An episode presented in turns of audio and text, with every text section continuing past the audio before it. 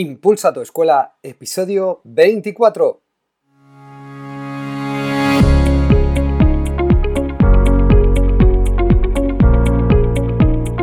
Buenos días y bienvenidos un miércoles más a Impulsa tu escuela, este podcast que es tu podcast de educación. Como todos los miércoles, hoy tenemos entrevista y tenemos a una entrevista deliciosa a un escritor maravilloso que tiene un libro delicioso que es Inteligencia Natural, como es José Carlos Aranda. Pero antes de pasar a la entrevista y de hablar con José Carlos Aranda, recordaros que ya está en marcha la plataforma ricardorecuero.com en la que tenéis cursos y recursos para docentes, para maestros, para familias que queráis impulsar tu escuela. Esta semana tenemos por un lado la masterclass de Gmail para docentes para sacarle el máximo partido a Gmail y hemos comenzado el curso de elaboración de un podcast paso a paso para la clase, para el aula o para el centro. Ya sabéis que ponemos una clase cada día, un curso a la semana. No te lo pierdas porque está muy chulo. Y ya, sin más dilación, vamos a pasar a la entrevista de José Carlos Aranda.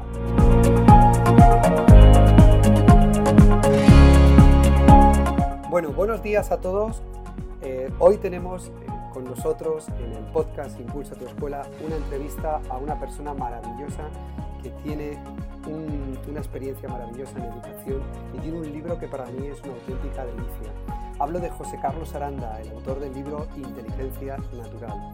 Me gustaría, antes de empezar con la entrevista, leer la, la introducción que tiene su libro, que dice, ¿de verdad se puede lograr que tu hijo sea un genio? ¿Un talento superdotado? Me preguntó un amigo en cierta ocasión. Sí, le respondí, pero tú, ¿para qué quieres eso? Tener hijos superdotados está muy bien, pero si pudiera pedir un deseo al genio de la lámpara maravillosa, yo le pediría que mis hijos fueran felices. ¿Y vosotros? Me encanta la introducción al libro y seguro que a vosotros también os va a encantar conocer a José Carlos Aranda. José Carlos, buenos días, ¿cómo estás? Bienvenidos a Impulsa tu Escuela. Pues buenos días, Ricardo.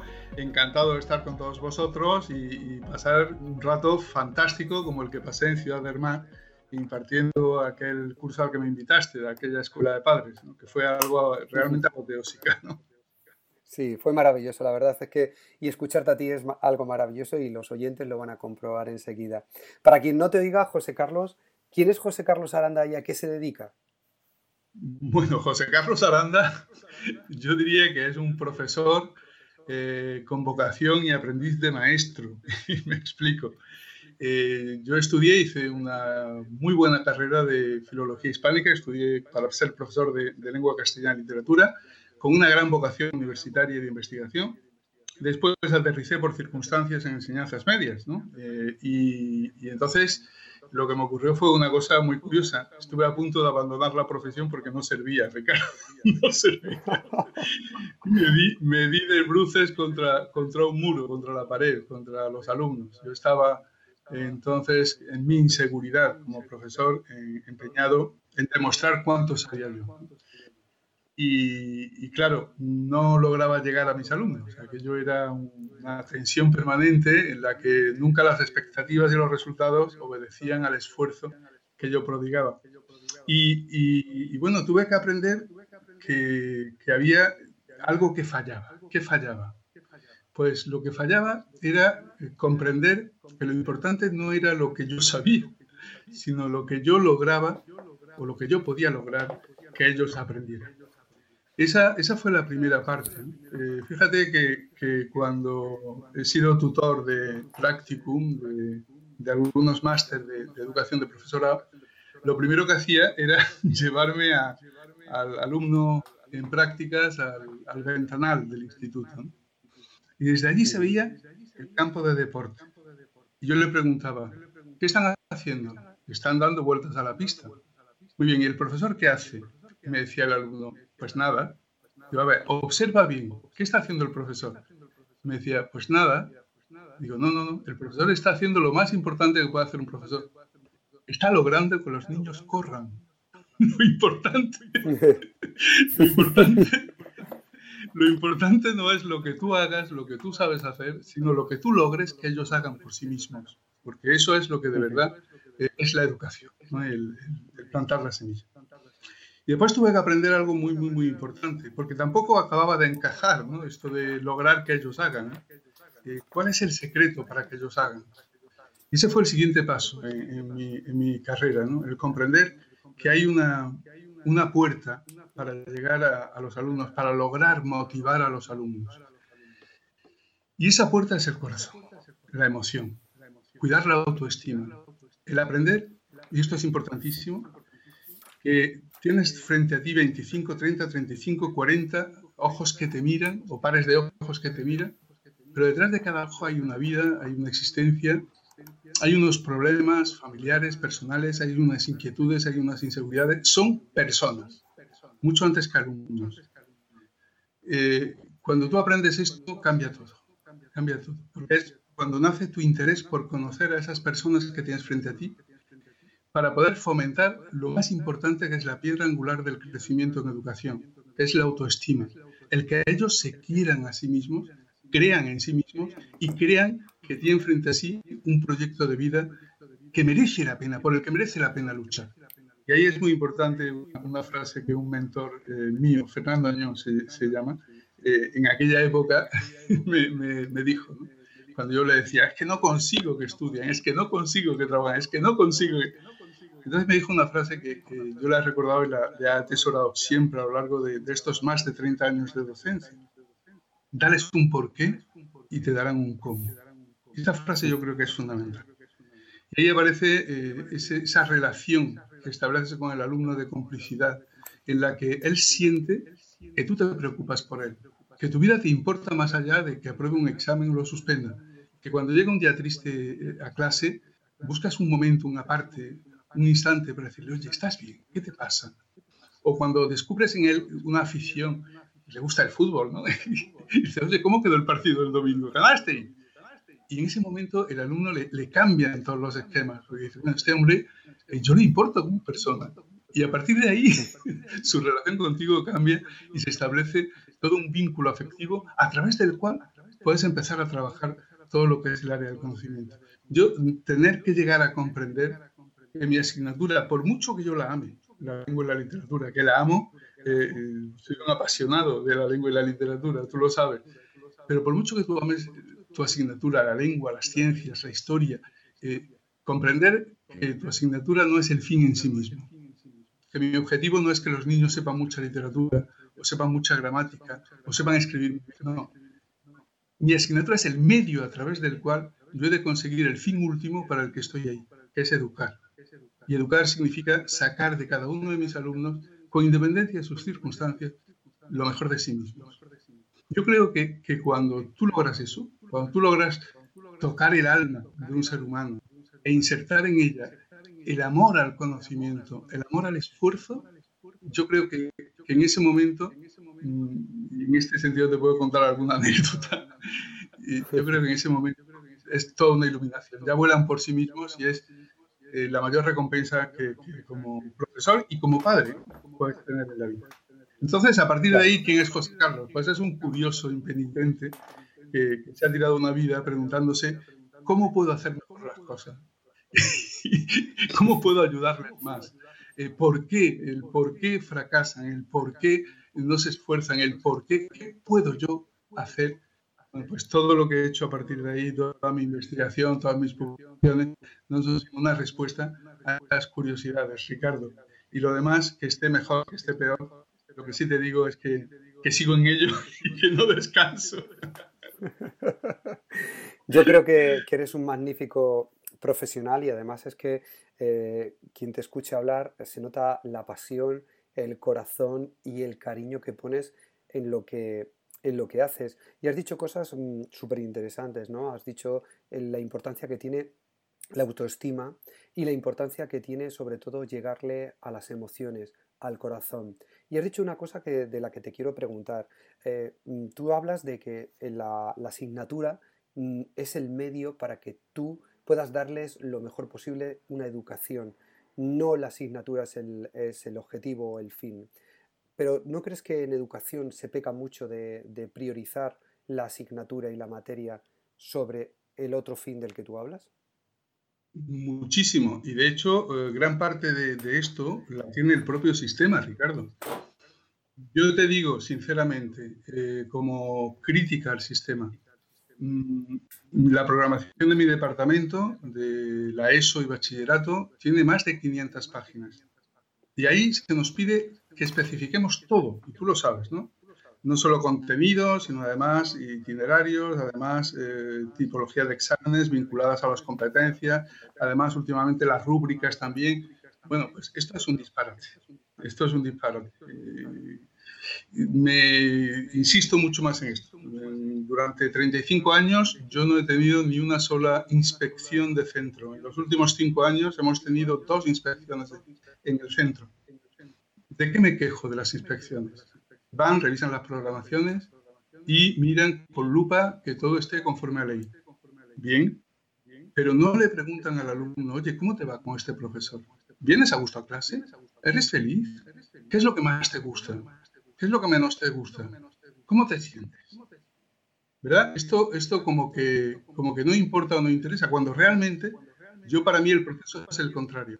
Vamos a ver qué resultados son óptimos, escuelas están funcionando bien, qué profesor está funcionando bien y vamos a ver cómo lo hace. No vamos a mirar con lupa si la letra de la programación es la que realmente exige la ley. No, vamos a ver cómo adapta este señor esta programación a una realidad que tiene en el aula y cómo podrá, a partir de esa realidad, integrar los conocimientos para que sus alumnos crezcan. Y todo esto durante un ambiente feliz, de armonía, de colaboración. y a este hombre, a este hombre lo que hay es que arrancarle su método y llevarlo a todas las escuelas y no a la inversa. No hay que encasillar el conocimiento de esa forma, porque además, Ricardo, y lo digo aquí, se lo digo a los padres, muchas de las programaciones exigidas por el ministerio son absurdas. Te hablo ahora y te pongo un ejemplo haya hecho la programación de lengua española y literatura de formación profesional básica no sabe lo que es la realidad del aula. Porque lo que han hecho ha sido coger los contenidos de primero y segundo, de bachillerato, de lengua española y de geografía y fundirlos en un programa. Oye, mire usted, usted no sabe de qué alumnos está hablando. Y a partir de ahí, vamos a ver qué me está usted pidiendo que yo haga.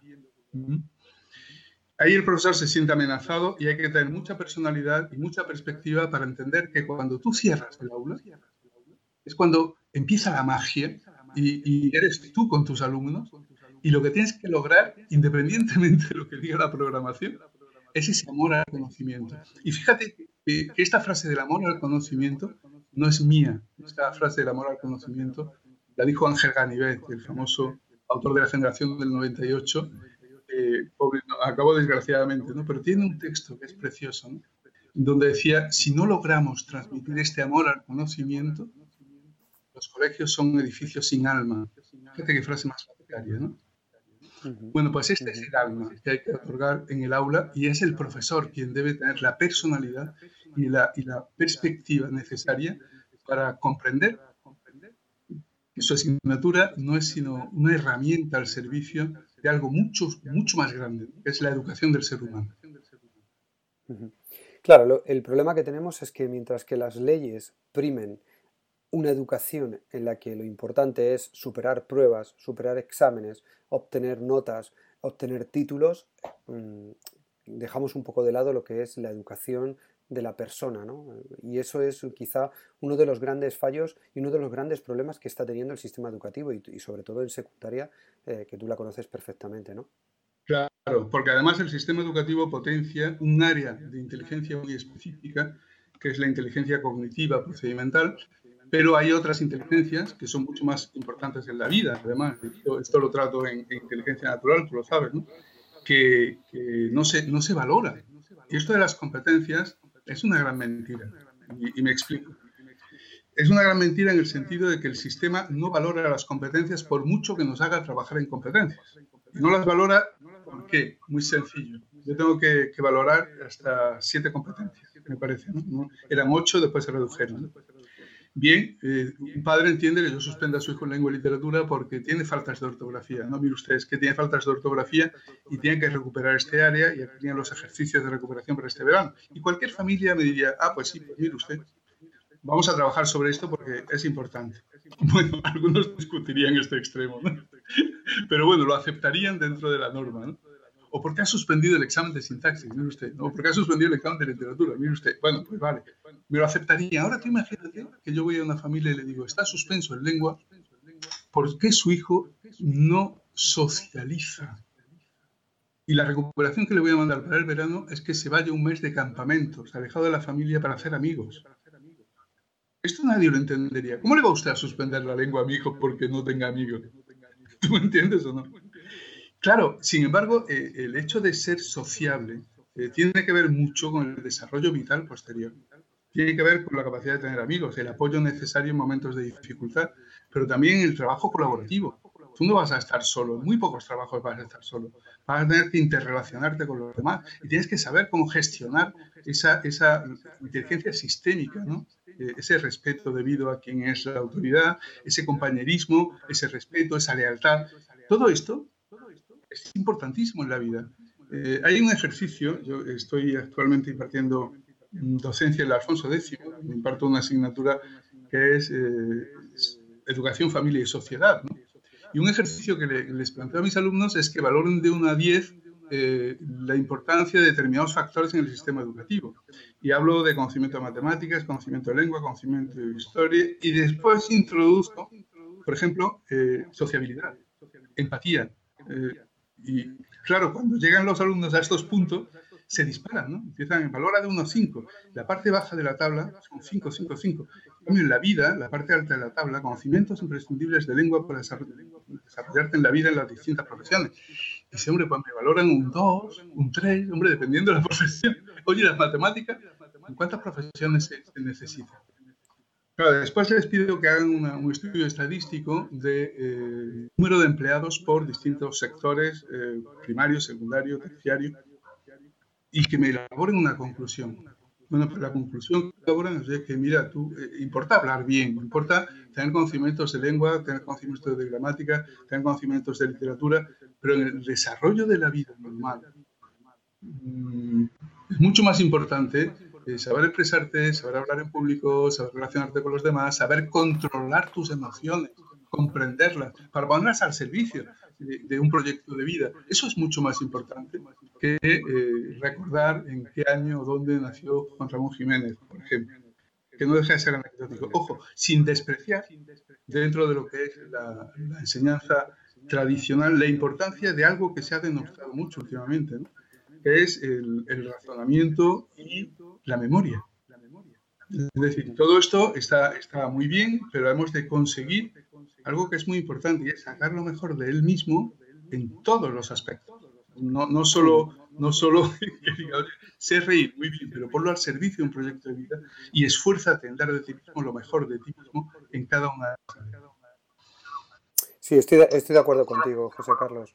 Y mm, es verdad que, cuesta mucho trabajo en eh, eh, el que los profesores entiendan eso y que lo que es la asignatura, lo que es la materia, pase a un segundo plano. Y por eso muchas veces en los centros educativos tenemos que trabajar tanto las emociones porque realmente los niños vienen con un bagaje y hay que trabajarlas, eh, no, las podemos, no las podemos obviar.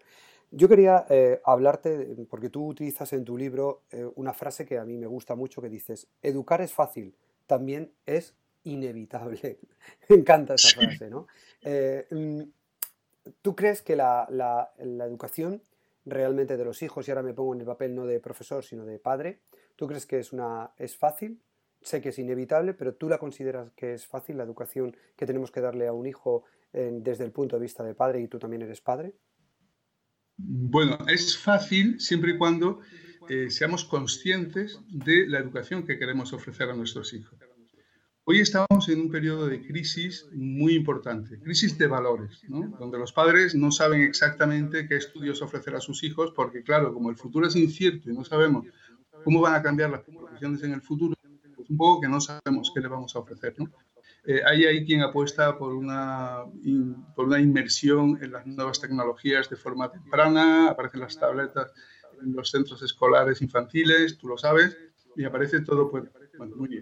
En el tema de los valores, de los valores humanos, ocurre exactamente igual. Sin embargo, es fácil si somos conscientes de lo que queremos hacer. Mm, yo siempre eh, en el libro de la gramática vital eh, establezco una diferencia, cuando menos un poquito paradójica aparentemente, ¿no? la diferencia entre vivir y ser vivido.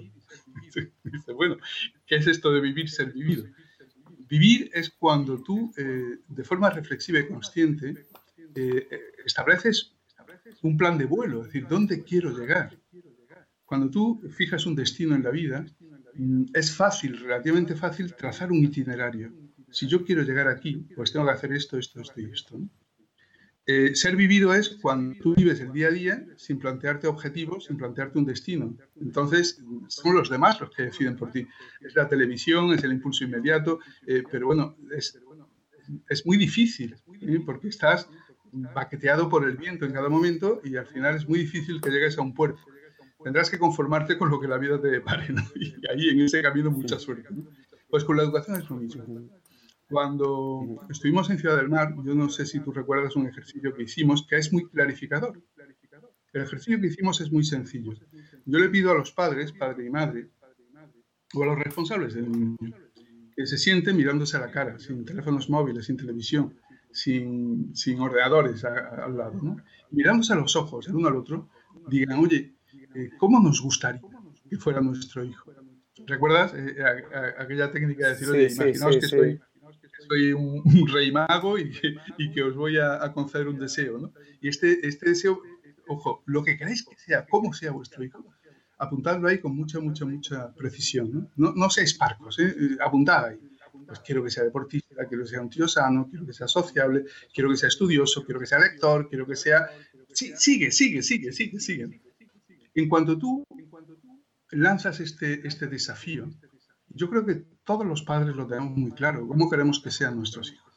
Porque hay cualidades que son positivas y ayudan en la vida y hay cualidades como la envidia, por ejemplo, o la ira, por ejemplo, pues que, no son, eh, buenas en la vida y que lo que hacen es restar energía y perjudicar a quien las padece. Lo, lo, esto lo tenemos todo bastante claro. Además, recuerda la puesta en común en la pizarra pues había un consenso prácticamente generalizado acerca de lo que queríamos y lo que no queríamos. Muy bien. A partir de ahí el desafío es muy simple. Una vez que tú ya has diseñado eh, la hoja de ruta, ¿cómo deseas que sea tu hijo? Ponlo, pásalo a limpio y con una chincheta pégalo en el, en el, cabecero de tu cama. Y cada día, al acostarte y al levantarte, piensa, en esto me he yo de convertir si yo pretendo que mi hijo algún día sea esto.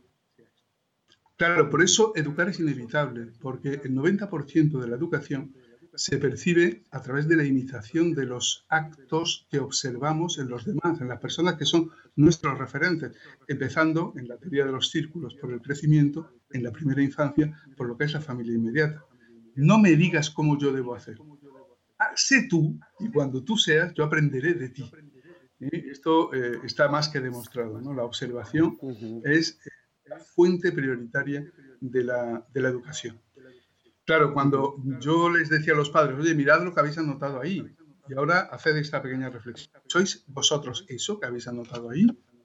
Valorad de 1 a 5 hasta qué punto vosotros sois eh, representantes de esas virtudes o de esas cualidades que aspiráis a que vuestros hijos tengan.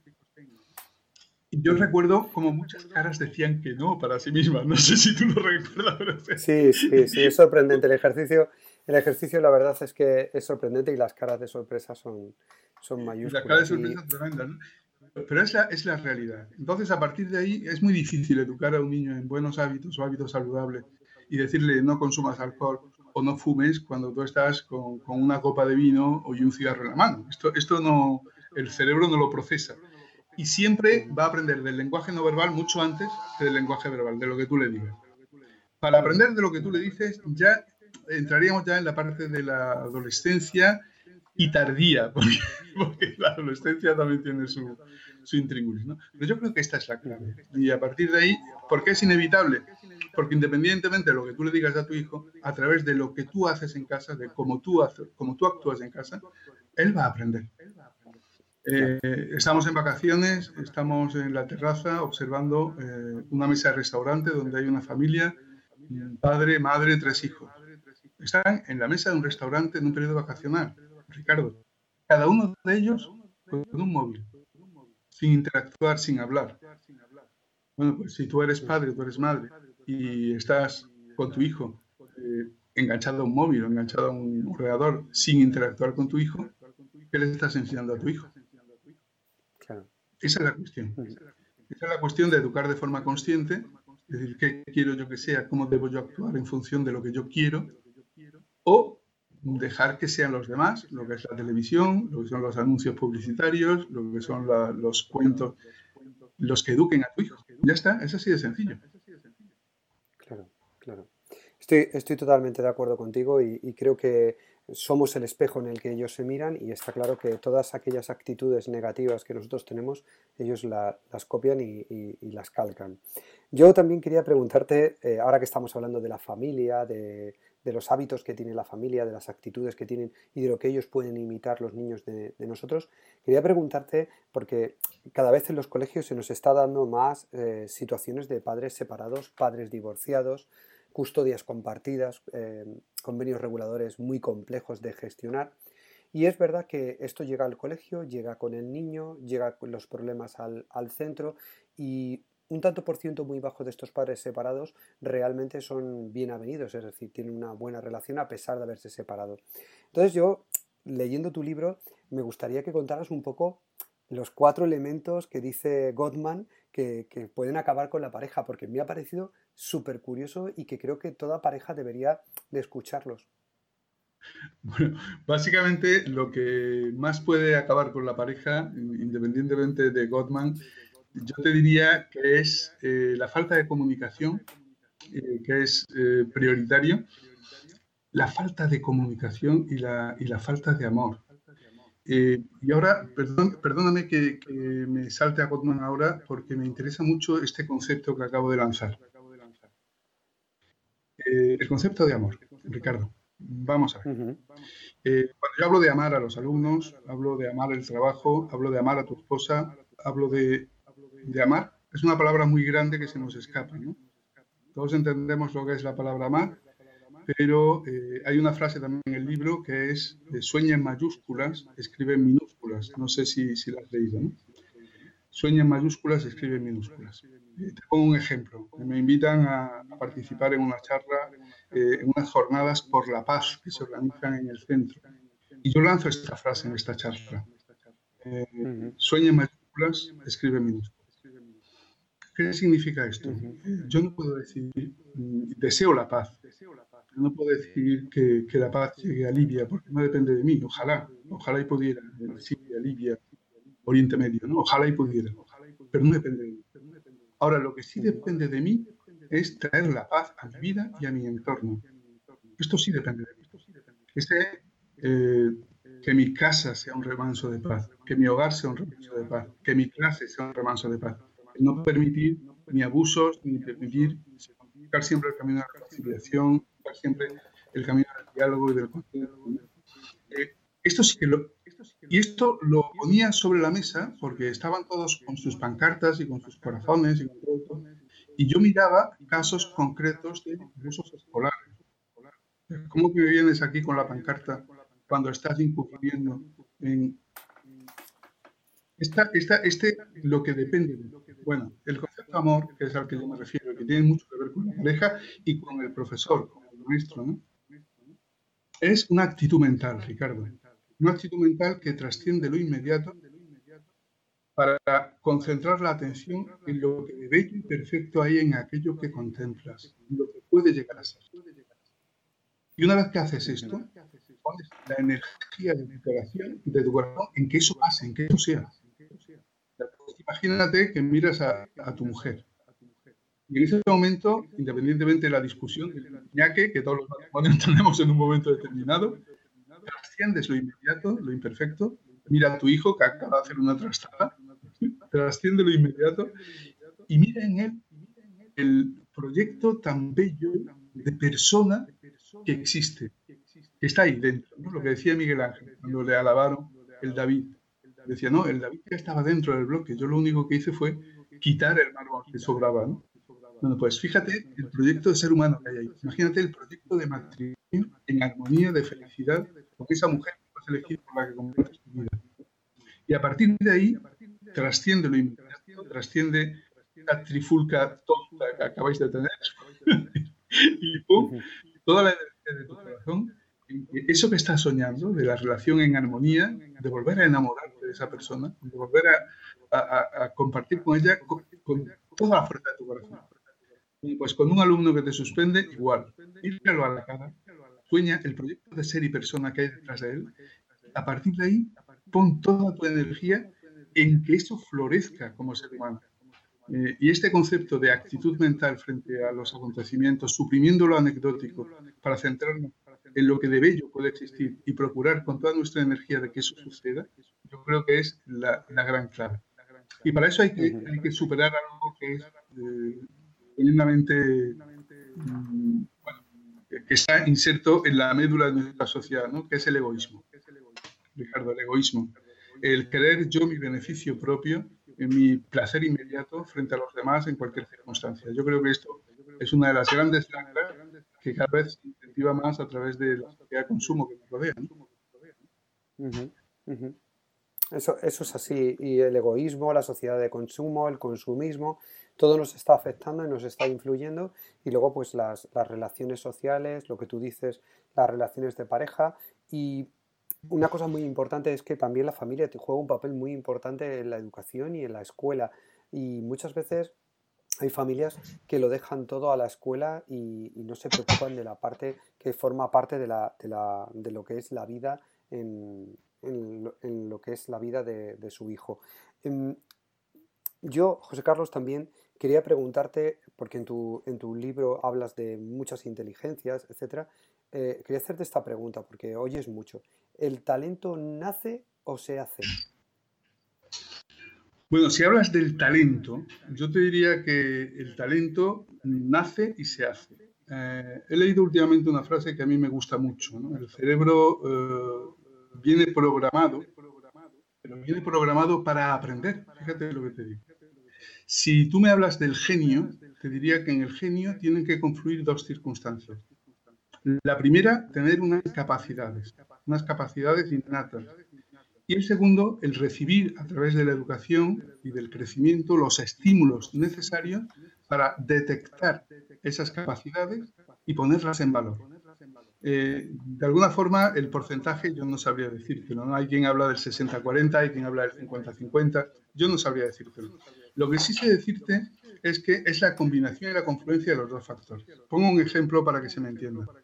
Evidentemente, bueno, hay quien, hay quien habla, el otro día hablaba con con una profesora que se dedicaba al PNL, a la programación neurolingüística, que decía que todos tenemos capacidades geniales. Yo le decía, no, mira, si pudiéramos abrir el cerebro, de la misma forma que aceptamos con naturalidad que hay personas que miden unos 50 y personas que miden unos 90, tenemos que aceptar con naturalidad que hay personas que nacen con una capacidad verbal una capacidad de desarrollo extraordinaria y hay personas que nacen con menos, igual que hay personas que nacen con una capacidad numérica extraordinaria y hay personas que nacen con menos, igual que hay personas que nacen con una capacidad espacial extraordinaria o musical extraordinaria y otras con menos.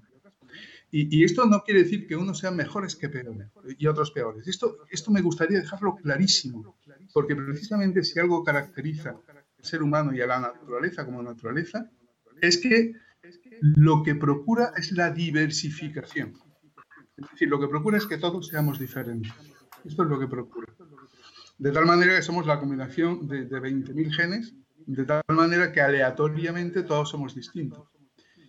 Pero una vez que hacemos esto, es decir, una vez que yo mm, genéticamente mido un 80, es cierto que haciendo ejercicio puedo llegar quizá a medir un 85.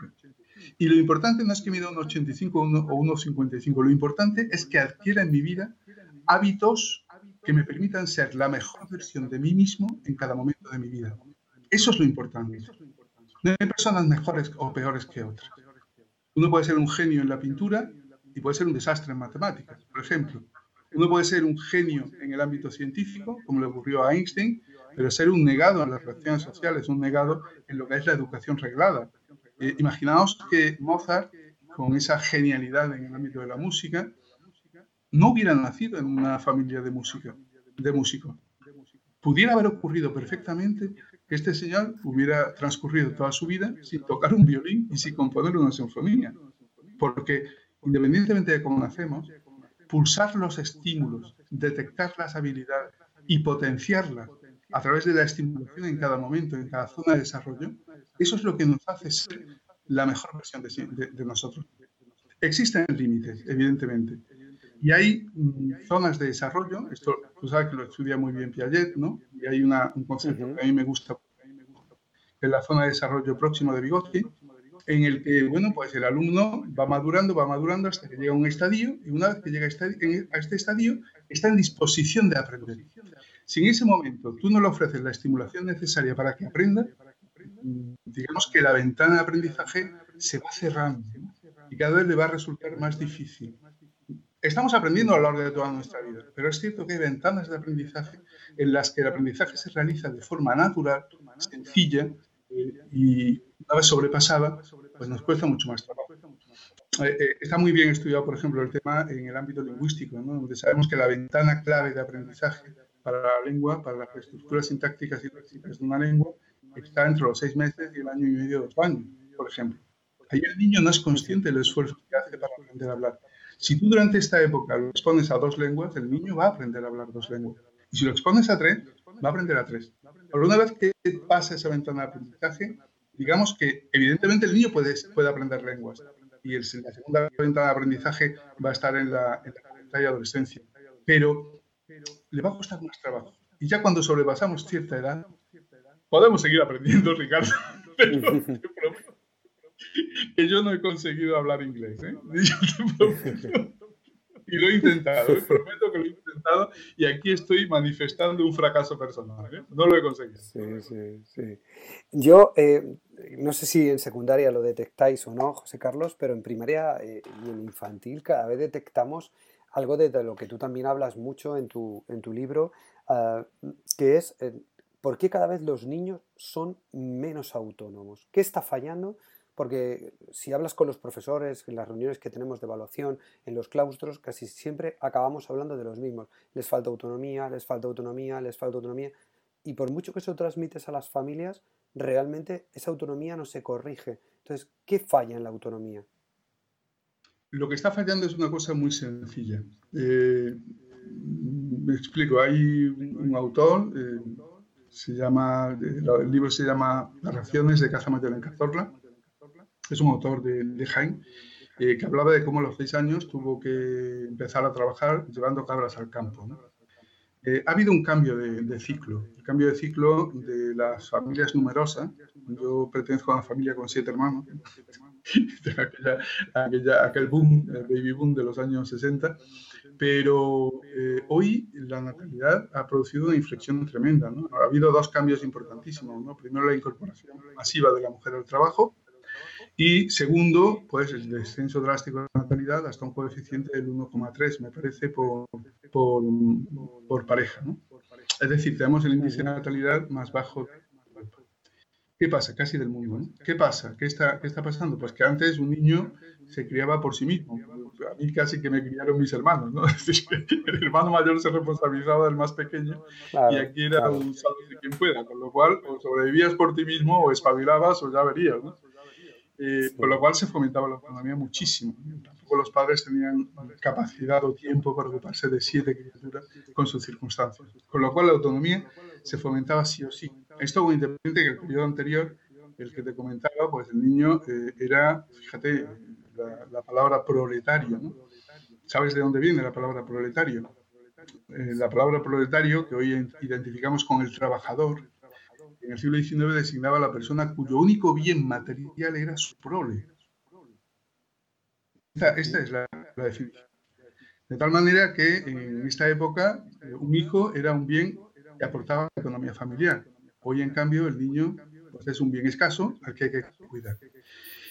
¿Por qué? Porque tenemos uno o dos hijos como máximo. Y esto ha derivado en eh, una práctica sobreproteccionista del hijo. El hijo se encierra en una burbuja eh, permanentemente con miedo a que el niño salga, que el niño se caiga, que el niño le pueda ocurrir algo en la calle, que el niño tenga...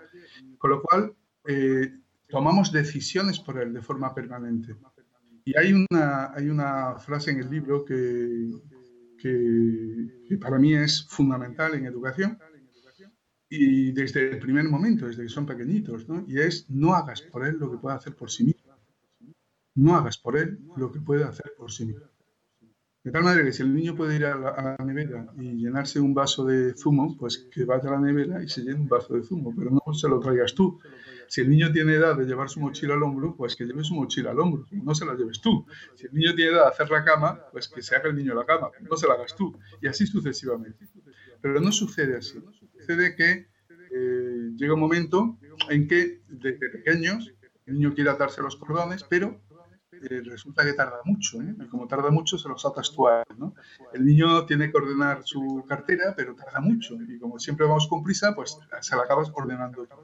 Y el resultado es que el niño al final nunca hace la cama, el niño al final nunca se lava los zapatos, el niño al final nunca se viste por sí mismo, no se lava por sí mismo.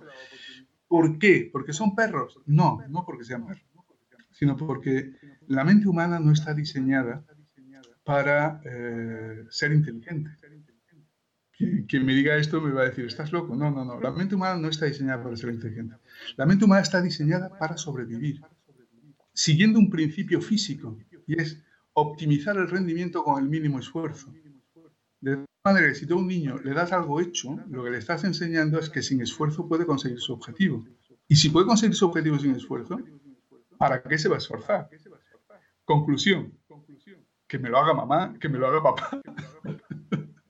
Claro, esto cuando me va el niño creciendo, llega un momento en que, en que es terrible, ¿no? Porque estamos generando personas dependientes que no se valen por sí mismas.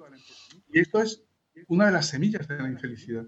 Yo creo que para que una persona sea feliz tiene que ser autónomo, tiene que ser autosuficiente para respetarse, para creerse a sí mismo, para saber que, que puede hacer las cosas y que los problemas están ahí para superarse. Y ahí entramos ya en lo que es la resiliencia, que es el, el, gran factor que está influyendo en la educación, ¿no? que es la, la, ¿cómo diría yo? La falta de resistencia a la frustración. Y cómo los niños se, frustran con una facilidad pasmosa, se bloquean y son incapaces de continuar. Bueno, pues esto hay que, hay que enseñárselo a las familias, pero es muy difícil. Recuerdo una, una conferencia que di en una escuela infantil una escuela infantil, además de, quiero decir, de, padres con, medios, padres con un nivel de formación elevado, donde hablaba precisamente de fomentar la autonomía y la importancia del aprendizaje, eh, de la autonomía en el aprendizaje. Bueno, eh, el comentario que me hace la directora cuando acaba la conferencia dice, ¿has observado lo que ha pasado? Dije. ¿Sabes lo que había pasado? Más del 50% de las familias que salieron de allí, que recogieron a sus hijos, eh, salieron llevando a ellos la mochila o llevando a los niños en brazos. ¿no? Con, lo cual, todo lo que habíamos dicho, eh, un poco es complicado. ¿no? Porque una vez que tú adquieres un hábito, eh, como decía, quiero recordar que Marina, lo, lo, más difícil en la vida es desaprender. Es desaprender. Una vez que tú has adquirido un hábito, modificar ese hábito de conducta es lo más complicado. Y o lo hacemos de forma consciente o no lo hacemos. Y si no lo hacemos, vamos a tener problemas, sobre todo cuando el niño entre en el periodo de la pubertad, que ahí es el segundo libro de este Inteligencia Natural Adolescencia, en el que arrastramos todos esos hábitos que hamos ido generando a lo largo de la infancia. Sí, tienes, tienes toda la razón y ya te digo, cada vez lo vemos más en, los colegios y, también nos tenemos nuestra problemática porque al no tener autonomía pues eh, surgen conflictos en el centro porque se dejan las tareas, porque se dejan los trabajos y luego los padres acuden a llevarlos al centro para que se los entreguen. Es decir, al final eh, tampoco se trabaja mucho el tema de la responsabilidad. Hablando de tareas, eh, José Carlos. Déjame que te cuente una anécdota. Me llega un alumno de segundo de bachillerato, 18 años, que había suspendido la, evaluación, la segunda evaluación. Y me dice, José Carlos, mi, padre quiere hablar con usted. Digo, ¿para qué? Me dice, para ver el examen. dile a tu padre que yo estoy encantado de recibirlo cuando él quiera, pero que antes de que él venga, digo yo, que a ti te gustaría verlo, ¿no? Aquí tienes un ejemplo clarísimo. que, es algo que, en fin, que, no cuadra en mis esquemas. Esto me pasó el, el curso anterior, ¿eh, Ricardo. claro. esto está llegando. Sí, sí, claro, llega arriba porque al final ese sobreproteccionismo llega hasta límites insospechados y es lo que nos encontramos cada día nosotros en los, en los centros educativos. Te decía que hablando que te, he sacado antes el tema de las, de las tareas. Mm, hoy cuando he comentado que te iba a entrevistar, pues muchos padres, algún que otro profesor me ha preguntado, tareas sí, tareas no. A mí no me gusta la, la palabra deberes porque, eh, no sé, no me gusta la connotación que tiene. Por eso te pregunto, ¿tareas sí o tareas no? José Carlos, ¿tú qué recomiendas? Pues mira, eh, yo rotundamente sí. Rotundamente sí. Eh, hay una, parte en el libro eh, y una frase muy mía que, es que debemos familiarizar la escuela y escolarizar la familia. Eh, ¿En qué sentido? ¿En qué sentido debemos familiarizar la escuela? primero, bueno, pues dando entrada a través, de, a través de, de, las escuelas de padres, sobre todo, y ofreciendo una formación continuada a las familias en la escuela, yo creo que, deben entrar ahí. Y sobre todo, y muy importante, eh, dejando que la educación emocional entre en la escuela. ¿eh? Y, siempre, pues, este querer a los hijos, bueno, pues también querer a los alumnos.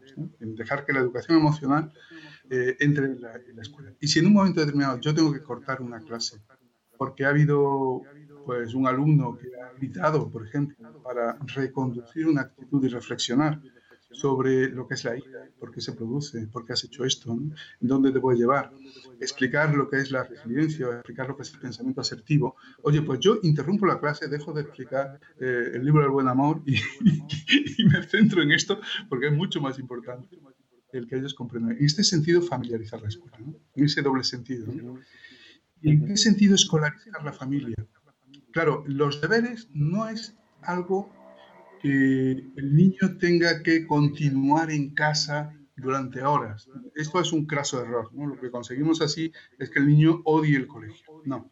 Los deberes es llevar un apunte para que los padres puedan eh, ser conscientes de lo que el niño está haciendo en el colegio.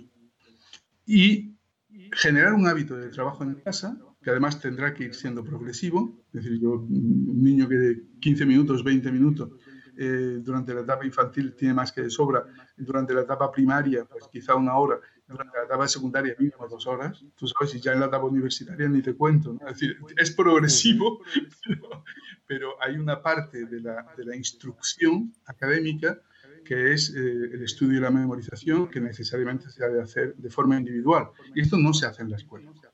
Esto debe hacer, es un trabajo individual que hay que ir adiestrando pero algo mucho más importante, que es conectar emocionalmente la familia con la escuela. El que un padre vea lo que su hijo ha hecho en el colegio, o haga con él, o le ayude a una ficha que tiene que hacer, y el niño se sienta orgulloso, o el padre le haga ver al niño lo orgulloso que está sus progresos en la escuela, eso es fundamental para que el niño sienta que lo que hace en la escuela importa a su padre, que es su referente fundamental, importa a su madre, importa a su familia, y que no es algo anodino, no es algo que carezca de importancia, porque el grave problema que tenemos, la dificultad a la que nos enfrentamos, es a desconectar la educación escolar con lo que es la educación familiar. No pueden estar desconectadas, tienen que estar implicadas. El niño debe ser consciente de lo que hace en la escuela, es reconocido, aplaudido, eh, por el, alabado por los padres. ¿no? Les agrada que, vaya bien, que estudie, que se lleve bien con los compañeros, que se lleve bien con el profesor, cómo progresa en el dibujo, cómo progresa en el tiempo de la realización de operaciones matemáticas y que eso al padre, la madre los enorgullece. Este, este, este factor emocional positivo es el que yo necesito, el que necesitamos de la familia. No que la familia haga los deberes por el niño, eso nunca. Ni poner tantos deberes que el niño odie los deberes porque no tenga tiempo para jugar. Tampoco esto, muchísimo menos. Hay que ser coherentes, hay que ser proporcionados, pero procurar que en una línea progresiva el niño vaya generando unos hábitos de trabajo intelectual, vaya viendo que en la casa también hay un espacio para esos deberes, para, para esas tareas y sobre todo que efectivamente a sus padres les importa lo que le hacen en el colegio. Y yo creo que ese tándem ¿no? es remar en la misma dirección, profesores y familias, remar en la misma dirección esa que es importante, tu esfuerzo es importante, que progreses es importante. Claro que sí, eh, claro que sí. Mm, fíjate que antes has hablado tú de una tipología familiar que se desentiende por completo de, la escuela, ¿no? que manda a los niños a la escuela y que allí me los eduquen, que no asisten a las reuniones de padres, que no asisten a las escuelas de padres, que no asisten a las tutorías, que dejan a los niños como si fuera una guardería, una guardería, un aparcaniños, digo yo. ¿no? Que después, por otra parte, suelen ser los que más explicaciones piden. Sí, sí, es así, es así. ¿eh? Es así. absolutamente de todo. Eh, pero bueno, si nosotros bogamos, remamos eh, con la misma intensidad y en la misma dirección, las probabilidades de éxito se multiplican exponencialmente, Ricardo, sin ninguna duda. Y esto mi experiencia me lo dice 100%. Eh, fíjate que durante los nueve primeros años yo estuve dando clase en, un centro privado de Córdoba, en el que las tutorías con padres eran obligatorias. Y teníamos que entrevistarnos con cada familia al menos una vez al trimestre aparte de reuniones grupales una vez por trimestre. Yo al principio, pues también me rebelaba contra esto, ¿no? Yo, si el niño va bien, ¿qué necesidad tengo que de hablar con la familia? Pero cuando llevaba ya dos años, comprendí que conocer a la familia era tremendamente importante para tener ascendencia sobre el niño.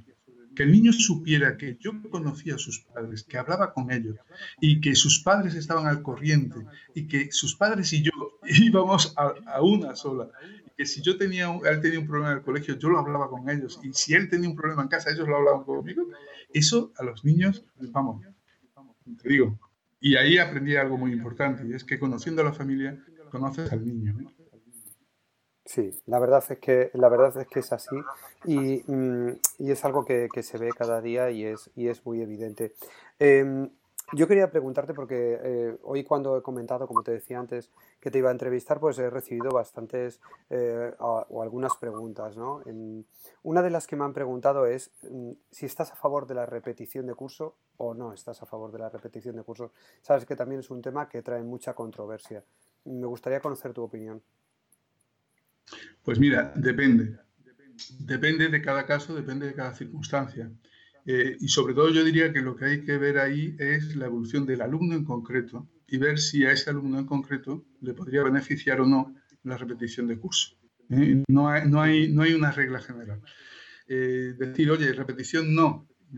Bueno, pues yo no creo que sea una regla de oro porque sencillamente hay alumnos que si los pasamos de curso, es el famoso PIL, no sé si lo recordarás, el, el PIL por imperativo legal, en que los distintos ciclos pues un alumno no podía repetir dos veces el mismo curso y automáticamente pasaba al curso siguiente. Yo me he encontrado con alumnos en estas circunstancias eh, que, no, que no le quitaban el plástico a los libros, Ricardo. Esto, esto y, llegaba allí a clase y se ponía a dormir en clase. Entonces, eh, ¿Qué está pasando? Pues probablemente la repetición para estos alumnos no es tampoco la solución. La solución sería buscar una alternativa educativa que no fuera la enseñanza arreglada. Y ahí, por ejemplo, prestigiar la formación profesional creo que es muy importante porque personas con una inteligencia kinestésica brutal, que pueden ser magníficos ebanistas, magníficos cocineros, magníficos... Y parece que en esta sociedad estudiar una formación profesional o un ciclo formativo como que está mal visto.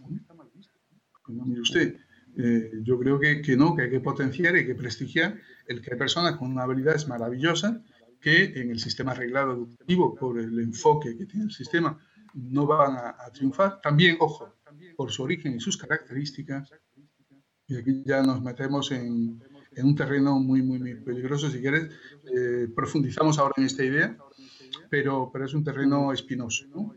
También por su extracción social, familias desfavorecidas, en riesgo de exclusión social, con una infancia difícil.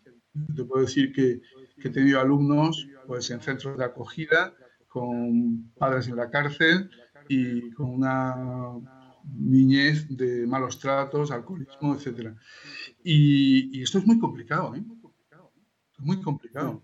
Es muy complicado eh, el conducir a estos alumnos a través de la enseñanza arreglada, donde, como decíamos antes, hay una programación, hay unos objetivos, los consigues o no los consigues, y esto rompe el alma, ¿no? porque ahí lo que es que salvar vidas y, lograr que estas personas eh, crean en sí mismas, tengan fe en sí mismas y sean capaces de elaborar un proyecto de futuro que les haga mm, ser personas integradas en la sociedad. Y esto pasa por encima de cualquier programación. Y lo que hay es que establecer caminos para que esto sea posible. Luego, repetición sí, repetición no. Depende del caso, depende del alumno. Eh, hay un alumno, eh, no sé si conoces el síndrome de Tourette, de, ¿sabes el que es? estos impulsos eh, controlables, ¿no? y yo he tenido este alumno, nos sopesamos si que repitiera o que no. Mm, bueno, es un alumno que presentaba serias deficiencias, porque entre otras cosas le costaba muchísimo trabajo escribir, le costaba muchísimo trabajo leer. ¿Sabes lo que descubrí cuando llevaba trabajando con él cuatro meses ya en primero de la ESO? Que era capaz de leer si lo dejaba leer en voz alta. Fíjate qué curioso. Fíjate qué curioso. Bueno, pues eh, experiencias de este tipo podemos contar muchas. Ahí, para mí, por ejemplo, primaba y primó de hecho la promoción del alumno porque era más importante el que él era aceptado por sus compañeros, que comprendían y lo acompañaban en su enfermedad, que el hecho de disponer de unos conocimientos mejores o peores. Y ahí te puedo decir que el tiempo nos dio la razón. ¿eh? El tiempo nos dio la razón. Eh, la integración dentro del grupo, el acompañamiento, el apoyo, eh, es sin ese, mira, yo no sabía si en segundo el niño iba a progresar adecuadamente o si por el contrario iba a repetir el mismo cuadro, etcétera, etcétera. Pero de lo que sí estaba seguro es de que en un ambiente de grupo desintegrado, este niño se iba a hundir por completo, iba a ser irrecuperable. Pues en este caso tuvimos razón y el niño ya debidamente diagnosticado, porque cuando nos llegó no estaba diagnosticado, ya con su tratamiento y tal, el niño progresó de una forma magnífica y en tercero de la ESO ya era otra persona. Con eso te digo que depende de cada caso. ¿eh? Depende, no, no, se puede, no se puede generalizar. Hay que estudiar caso a caso. Mira, eh, ya para ir finalizando la entrevista, te voy a hacer la pregunta que me ha hecho llegar una mamá. Es una pregunta bastante profunda y sé que tú también eres una persona bastante profunda y estoy seguro que, vas a, ser capaz de contestármela. Dice, creo fielmente en la capacidad de los niños para enseñarnos la verdad sobre quiénes somos. ¿Algún día podremos tratarles como se merecen? Bueno, eh, es, una, es una pregunta muy, muy, muy profunda, efectivamente. Tú fíjate que una, una de las de los epígrafes. Cuando yo escribí el libro de la gramática vital, que publiqué en el año 2010, es un, es un libro de... es un desafío que me planteó Manuel Pimentel. Si existe una escritura vital, un libro que él escribió un año antes, debe existir una gramática para escribir correctamente la vida. Entonces me lancé a esa, esa gramática de la felicidad, de, cómo conducirnos en la vida para alcanzar la felicidad. Y en la parte de las conclusiones del epílogo, uno de los capítulos que pongo eh, es escucha al niño que llevas dentro. Escucha al niño que llevas dentro. Claro, eh, ¿qué es lo que tiene, qué es lo que hace de especial el libro del Principito de Saint-Exupéry? Lo que lo hace especial es que nos hace ver la realidad a través de los ojos de un niño. Para un niño todo es nuevo. Eso es lo, maravilloso que tiene un niño. No hay prejuicios, no hay nada preestablecido, sino que se deja sorprender por la realidad y cada día es un milagro. Y eso le hace vivir con una intensidad los acontecimientos que ojalá y los adultos no, olvidáramos. ¿no? De, después la realidad, yo digo en este libro, ¿no? después nos acostumbramos a vivir entre milagros y los consideramos cosas normales, seremos tontos. ¿no? Eh, claro, tú le dices a Dios, Dios, si existes, muéstrame un milagro. Y Dios te responde, cada día pongo ahí el amanecer, pero no lo ves. ¿Eh? Detente un momento, mira esas nubes, mira la salida del sol, relájate, no pienses en nada y disfruta de la belleza que te rodea. Esa es la realidad del ser niño. ¿Los trataremos alguna vez como se merecen? Yo creo que ahí está el amor que decía antes, ¿no? El amor, el ser capaz de trascender la anécdota de inmediato para ver la belleza que encierra cada ser humano en su interior y poner toda nuestra energía en que eso florezca, florezca con el tiempo, ofreciéndole el ambiente, los estímulos, los cuidados, el cariño, la sonrisa, la atención. Claro, yo como sociedad mm, lo dudo, pero soy muy unamuniano en este sentido. Creo que la auténtica revolución nace desde la familia y desde la conciencia. Es decir, ¿qué quiero yo que sea mi hijo? La gran pregunta no es qué mundo le vamos a dejar a nuestros hijos, Ricardo, porque yo no puedo influir en Donald Trump, ni puedo influir en, nadie en la política internacional. No puedo influir en eso. La gran pregunta es, ¿qué hijos voy a dejar al mundo? Porque eso sí depende de mí. Eso sí depende de mí. Y claro, la auténtica transformación, y ese es el gran desafío, es que si tú quieres esa transformación en el mundo a través de tus hijos, el primero en transformarte es de ser tú. Ese es, es el gran desafío, para convertirte en ese referente necesario para que tus hijos tengan la oportunidad de creer que es posible, de vivir en la esperanza y de soñar un proyecto de futuro en el que la felicidad cabe porque la ha vivido. Fíjate qué cosa más importante. Siempre he dicho que el mejor regalo que se le puede hacer a un niño es un recuerdo feliz en su infancia. Y a partir de ahí, lo que tú quieras. Yo entiendo que esto es como la mancha de aceite, ¿no? que, una familia hace acólitos, hace familia. Cuando tú entras sonriendo en una clase, Ricardo, eh, los niños dicen, ¿qué le pasa a este hoy que viene tan feliz? ¿no? Sí, la verdad es que es, bueno, verdad, pues, es verdad, es verdad. Pues ya está, ¿no? Pues eh, procura, si tú no logras ser feliz como ser humano, eh, como persona, ¿cómo pretendes que tus hijos aspiren a algo que desconocen si no lo han vivido, si no lo han visto en ti? pues esta es una realidad y es un desafío que debemos mm, procurar. Yo, yo, desde luego, lo procuro todos los días. No todos los días lo consigo. es que es difícil, ¿eh? es difícil en el día a día. Pero sí me levanto con, el pie derecho, sonriendo y, diciendo, hoy puede ser un gran día. Procura ser la mejor versión de ti mismo. Sí, tienes, tienes toda la razón. José Carlos, ¿qué libros le recomendarías, o un par de libros o tres que recomendarías a profesores o a padres que nos estén escuchando? Mira, eh, preguntarme eso es como llevar a un niño a una tienda de, chucherías y decirle, oye, ¿cuáles son? esto, es muy, muy complicado, muy complicado. Mira, yo soy una persona muy curiosa y, a mí me gusta alternar eh, mucha bibliografía. ¿no? Eh, no solo leo hombre, por mi especialidad mi profesión, eh, libros de literatura. Ahora estoy leyendo El misterio de la, de la, libro de Eduardo Mendoza, El misterio de la modelo, así, ¿no? Eh, eh, sino que me gusta alternar con ensayos, libros de educación, libros de neurología, libros de pedagogía. Entonces es muy complicado.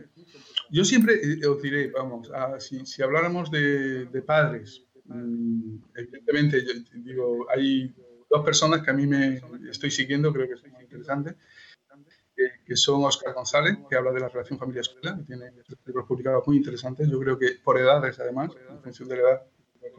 Y hay otra persona muy, muy interesante eh, para las familias, que es Javier Urra, que creo que es un referente, es una persona con un sentido común tremendo. Después, los que tengan inquietud por neurología, por, uh, por comprender cómo funciona el cerebro, para ponerlo a, a disposición, para mejorar sus técnicas educativas, pues mira, yo ahora estoy leyendo, acabo de leer un libro de Sarah Jane, publicado por Ariel, que se llama Cómo aprender el cerebro. Es un, es un libro de referencia bastante interesante. También un, libro imprescindible para todos los docentes, el de Daniel Goleman, que se publicó en 2014, Focus se llama. Eh, pero también me gusta eh, investigar cuáles son las nuevas técnicas pedagógicas que se están utilizando en el aula. Y ahí, por ejemplo, yo eh, a los profesores les recomendaría el, el libro de Buck Prinsky, norteamericano, Enseñar a nativos digitales, publicado por CM, que es un libro eh, muy interesante donde se utilizan las nuevas tecnologías, pero también se habla de los límites que se deben utilizar y de cómo aprender jugando. Y hay, ha desarrollado incluso programas eh, que son muy interesantes que que se pueden seguir. Después, por ejemplo, otro libro muy interesante, el de Richard Gardner, ¿no? El crear hoy la escuela del mañana, también publicado por SM, que nos habla de eh, técnicas pedagógicas implementadas en escuelas eh, inglesas y que nacen de la práctica. Yo, es un poco lo que hablábamos antes, recoger al profesor que es excelente y preguntar, oye, ¿tú cómo lo estás haciendo? y a partir de ahí, pues aprender del que lo está haciendo bien o del que... Eh, después se, está hablando mucho del, del trabajo colaborativo, como tú sabes, Mm, en ese sentido, García Valcárcel publicó en el 2013 un libro muy interesante de proyecto de trabajo colaborativo con TIC, que también es muy interesante. Pero también me gusta eh, ver la otra cara, ¿no? porque ahora se habla mucho de TIC, se habla mucho de proyectos colaborativos. Me gusta también ver la otra cara de la moneda. Eh, me interesa mucho seguir, por ejemplo, a José Antonio Marina, cualquier libro de José Antonio Marina, empezando por El laberinto emocional, creo que es muy interesante. Pero después hay una autora que es, eh, me parece que es sueca, sueca o noruega, que es Inger Ekvist. No sé si la conoces. Inger no, Ekvist es una, es, bueno, pues entre otras cosas, es asesora del Ministerio de Cultura, de, perdón, el Ministerio de Educación de, de Noruega, creo que es, ¿no? Eh, eh, tiene ahí un libro que es La buena y la mala educación, donde pone en entredicho mucho de lo que se habla de, de las nuevas pedagogías. Porque hay que aprender que ni todo lo antiguo es malo, ni todo lo bueno por ser bueno, por ser nuevo, es bueno, eh, sino que hay que rescatar lo que es positivo de la enseñanza tradicional y, hay que adecuar las técnicas pedagógicas a los medios de que hoy disponemos. Es decir, disponiendo hoy de una pizarra digital, eh, ¿cómo no voy a proyectar yo el nombre de la rosa cuando esté explicando el libro El Buen Amor para la ambientación de lo que es, de lo que es una, una escribanía en un monasterio de, del siglo XIV? Quiero decir, si dispongo de esa tecnología, ¿cómo no la voy a utilizar? Eh, pero bueno, también poniendo los límites. Ahí yo creo que la reflexión de Exist es realmente buena. La buena y la mala educación, publicada en Editorial Encuentro. Y después, lo que sí recomiendo, bueno, hay, dos, elementos que me ha preguntado una cosa sobre el tema de neurología. Dos autores de referencia básicos son Antonio Damaso y, y Jerome Brunner, ¿no? En busca de Espinosa, recomendaría de Damasio, y la realidad mental y mundos posibles en Elisa de, de Brunner. Yo, mm, de verdad, lo que también digo, no, no, todos los padres o familias tienen tiempo de leer una lectura reposada. Sí que hay eh, páginas web, sí que hay eh, grupos de Facebook eh, que son, eh, por ejemplo, el proyecto que tú mismo estás ahora mismo llevando a cabo, que nos permiten esas pequeñas píldoras de reflexión que nos ayudan a mejorar en, la educación. Entonces, coger una buena página, coger una buena referencia, que las hay muy buenas, ¿eh? puede ser interesante para hacer un seguimiento en, en, educación y después interactuar. Yo ahí te diría que conmigo podéis interactuar cuando queráis bien en Facebook, que tengo Facebook como José Carlos Alanda Aguilar, podéis eh, solicitar amistad cuando queráis. y decir, oye, que vengo de parte de Ricardo. o bien, o bien en, la página web que es eh, www.josecarlosalanda.com que ya amenaza, amenaza a Ricardo con 4 millones de visitas. Madre mía, madre es una, mía. Es, es, una barbaridad, ¿no? Pero, pero bueno, siempre tengo la mala costumbre de responder todas las, todas las consultas y, todos los comentarios. Y, o, por ejemplo, me, consta que Oscar o me consta que el proyecto que tú estás llevando a cabo ahora mismo, exactamente igual, vais a tener consultas, vais a tener, y vais a tener un equipo detrás que va a estar apoyando a esas familias que tienen la preocupación de mejorar cada día. Y yo creo que esto es lo importante, ¿no? el formar parte de un algo, de un colectivo que comparte ilusiones y comparte preocupaciones y comparte ese, esa decisión de dedicar parte de su energía a algo tan, tan, tan, tan importante como es la educación. Eso, eso para mí es fundamental. ¿no? Pero vamos, quien quiera libros, de verdad que hay libros. Empezando por inteligencia natural. Yo creo que es un libro hombre, inteligencia natural, yo tengo que decir que es un excelente libro que cualquier padre, lo decía al comienzo de la entrevista, cualquier padre, madre, docente que quiera buscar ciertas respuestas en este, en este libro están, porque hablas de todo, no dejas nada de hablar. O sea, es algo maravilloso, eh, José Carlos.